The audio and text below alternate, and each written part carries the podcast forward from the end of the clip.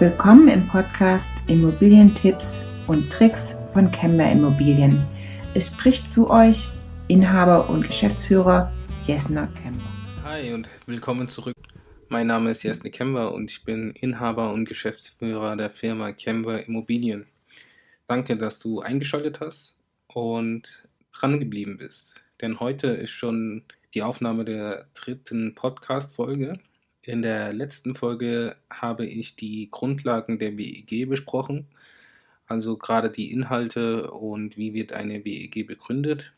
Heute möchten wir über die Wohnungseigentümergemeinschaft sprechen und beispielsweise Beschlüsse.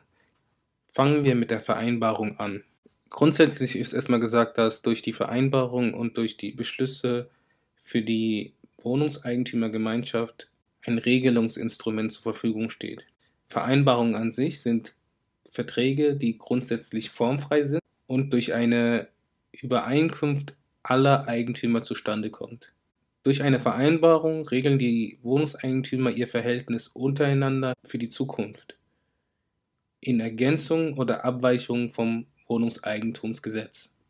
Regelungsbeispiele sind das Verhältnis des Sondereigentums untereinander, oder die Vereinbarung zum Stimmrecht, die Vereinbarung zum Sondernutzungsrecht, die Vereinbarung zur Vertretung vom Wohnungseigentümer in der Eigentümerversammlung.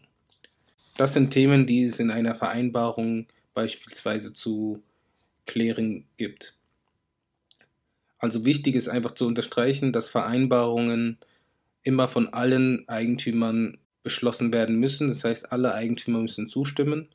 Und es gibt halt spezielle Fälle, für diese eine Einstimmigkeit notwendig ist. Hier können wir schon kurz auf das Thema mit der Öffnungsklausel eingehen. Und zwar ist es so, dass wenn in, dieser, in einer Teilungserklärung eine Öffnungsklausel vorhanden ist, können auch Vereinbarungsinhalte oder Inhalte, die eigentlich eine Vereinbarung benötigen und somit die Einstimmigkeit aller Eigentümer auch mit einem Mehrheitsbeschluss vereinbart werden. Das heißt, es ist dann nicht mehr notwendig, dass alle Eigentümer zustimmen, sondern dass in der Eigentümerversammlung die Mehrheit der Eigentümer für oder gegen eine Vereinbarung stimmen. Das ist dann mit einer Öffnungsklausel möglich, die in der Erteilungserklärung aber verankert sein muss. Das zweite Regelungsinstrument sind die Beschlüsse. Beschlüsse werden durch die Wohnungseigentümergemeinschaft in einer Eigentümerversammlung mit Stimmenmehrheit gefasst. Sie sind aber nur zulässig, wenn es gesetzlich möglich ist oder wenn es bei einer Vereinbarung so ist, dass in einer Teilungserklärung die Öffnungsklausel vorhanden ist.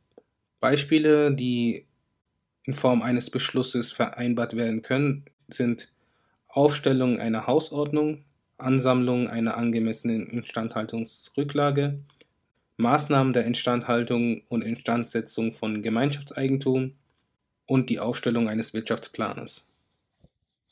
Gehen wir kurz darauf ein, wie in der Praxis eine Eigentümerversammlung durchgeführt wird. Also es ist so, dass jeder Eigentümer vorab eine Einladung mit den Tagesordnungspunkten erhält. Zum Beispiel steht dann, dann drin, dass eine Instandsetzung des Flachdaches geplant ist und darüber abgestimmt werden soll. Also, dass der Eigentümer, der dann die Einladung erhält, weiß, welche Tages Tagesordnungspunkte in dieser Versammlung besprochen oder an diesem Versammlungstag besprochen und beschlossen werden sollen. Am Tag der Versammlung ähm, führt dann der Verwalter die Tagesordnungspunkte an, erklärt, was damit gemeint ist und lässt dann anschließend abstimmen, inwieweit die Eigentümerversammlung für oder gegen diesen speziellen Punkt ist. Bevor es zur Abstimmung kommt, ist es aber wichtig, dass der Verwalter prüft, ob überhaupt eine Beschlussfähigkeit besteht. Die Beschlussfähigkeit ist nur dann gegeben, wenn die erschienenen stimmberechtigten Wohnungseigentümer mehr als die Hälfte des Miteigentumsanteils repräsentieren. Wenn das nicht der Fall ist, dann kann auch kein Beschluss durchgeführt werden, es sei denn, dass in der Geschäftsordnung bzw. in der Teilungserklärung explizit aufgeführt wurde, dass dennoch eine Beschlussfähigkeit auch, wenn diese Voraussetzung nicht gegeben ist, besteht. Sind dann alle Tagesordnungspunkte durchgesprochen und die Abstimmung ebenso durchgeführt, erstellt der Verwalter ein Protokoll und lässt dieses dann an ein, alle Eigentümer versenden.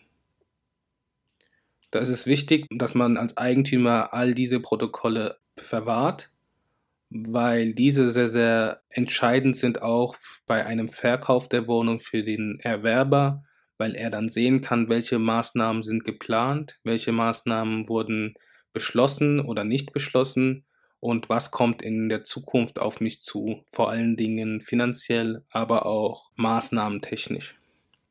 Eine weitere Frage, die sich hier stellt, ist, wer darf den Eigentümer vertreten, sollte dieser verhindert sein? Also grundsätzlich ist es halt natürlich so, dass Außenstehende die Eigentümerversammlung nicht betreten können, weil es eine private Veranstaltung ist, welche nur den Eigentümern der Wohnungen gestattet ist. Und teilnahmeberechtigt sind alle Personen, die Inhaber eines Stimmrechts sind, unabhängig davon, ob sie an deren Ausübung gehindert sind oder nicht.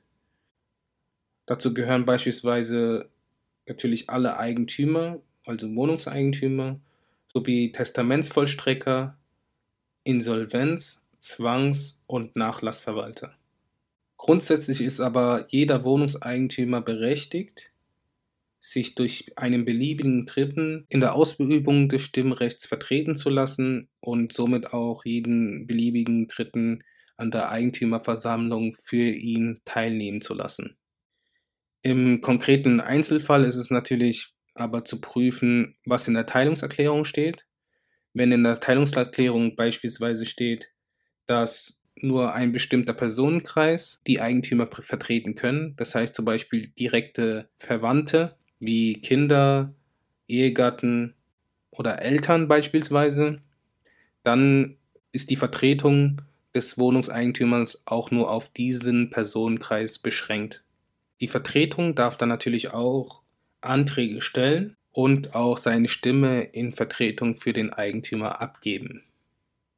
Das war's erstmal so viel zum Thema Wohnungseigentümergemeinschaft. Wie gesagt, hiervon gibt es zwei Teile. Wenn du den ersten Teil noch nicht gehört hast, hier ein kurzer Hinweis, hör dir diesen auch noch an, weil es da um die verschiedenen Unterlagen und um die Begründung von Wohnungseigentumsgemeinschaft geht. Heute habe ich euch ein paar Einblicke über die Vereinbarungen und Beschlüsse und die Eigentümerversammlung gegeben. Ich hoffe, ich konnte euch damit auch ein bisschen Praxisnähe geben. Wenn du Fragen hast, kannst du natürlich jederzeit gerne auf uns zukommen. Hier nochmal der Hinweis, auf meinen YouTube-Kanal. Da siehst, wirst du Strategiefragen beantwortet bekommen im Hinblick auf Immobilienstrategien. Mein Hin äh, Hinweis auf meine Instagram-Seite. Hier wirst du immer up-to-date bleiben zu den nächsten geplanten Vorhaben unsererseits. Mein Hinweis auf unsere Facebook-Seite. Auch hier halten wir dich immer auf den aktuellsten Stand. Dann bedanke ich mich an der Stelle, dass du dran geblieben bist. Freue mich, dich das nächste Mal wieder begrüßen zu dürfen. Bis dahin, alles, alles Gute und bis zum nächsten Mal. Mach's gut.